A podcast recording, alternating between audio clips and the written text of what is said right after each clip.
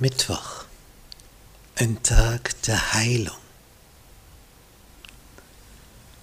Es ist schon bezeichnend, dass Jesus sehr, sehr oft, ist uns das berichtet in den Evangelien, am Sabbat geheilt hat.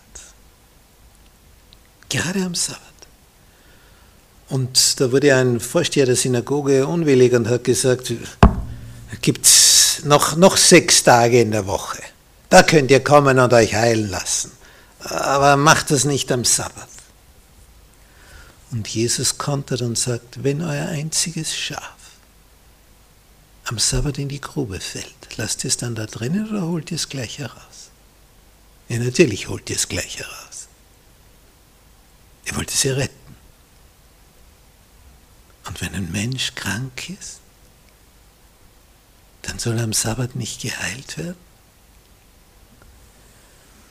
Nun, wir lesen Berichte, Beispiel, da hatte ein Mann eine verdorrte Hand und ausgerechnet am Sabbat heilt ihn Jesus in der Synagoge in Kapernaum.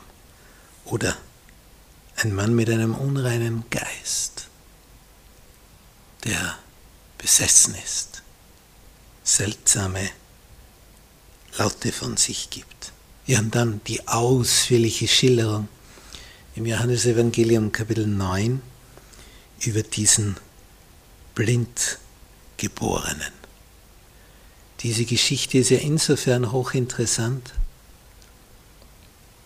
Der war ja von Geburt an blind. Und den kannte jeder, denn man hat ja solche Leute, die also schwer einer normalen Tätigkeit nachgehen konnten, an die Tempeltür gesetzt, weil dort ist ein Engpass, da müssen alle durch. Und da siehst du den und da bettelt der, damit er auch zu irgendeinem Einkommen kommt. Und als der nun plötzlich gesund wird, sprich sehend wird, den kennen ja alle.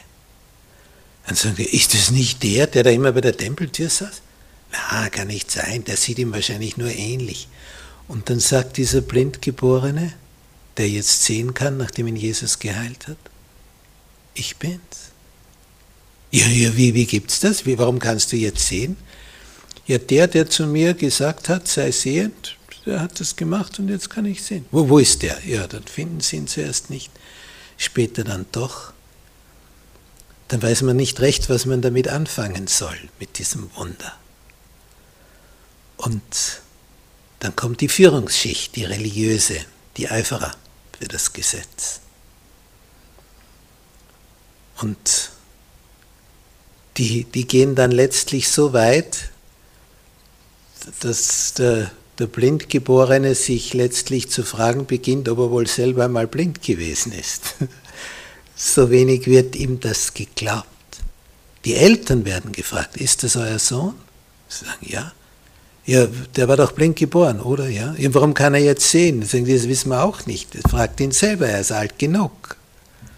Sie fürchten sich, die Eltern, dass sie ausgeschlossen werden aus der Synagoge, weil ihr Sohn vom Blindsein zum Sehendwerden geheilt worden ist durch Jesus. Es ist schon eigenartig. Wenn man etwas nicht wahrhaben will,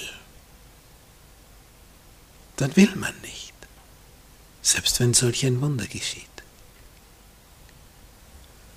Und sie haben letztlich diesen aus der Synagoge hinausgeworfen. Sie sagen ihm, du bist in Sünden geboren, drum bist du blind auf die Welt gekommen. Aber Jesus nimmt ihn auf. Und in einer Synagoge, bevor er heilt, fragt er am Sabbat unser Heiland, ist es erlaubt, am Sabbat Gutes zu tun? Können Sie schwer widersprechen. Dann heilt er. Und dann rotten sich die Führungsleute zusammen, die Religiösen, und sagen, der muss weg. Der heilt am Sabbat. Schon seltsam, wie Menschen dicken, wenn der Feind über sie Macht bekommt, weil sie es ihm erlauben unser Erzfeind, unser Betrüger. Jesus will Heil machen. Und dafür gibt es keine Begrenzung, keinen Tag, an dem das nicht geschehen soll.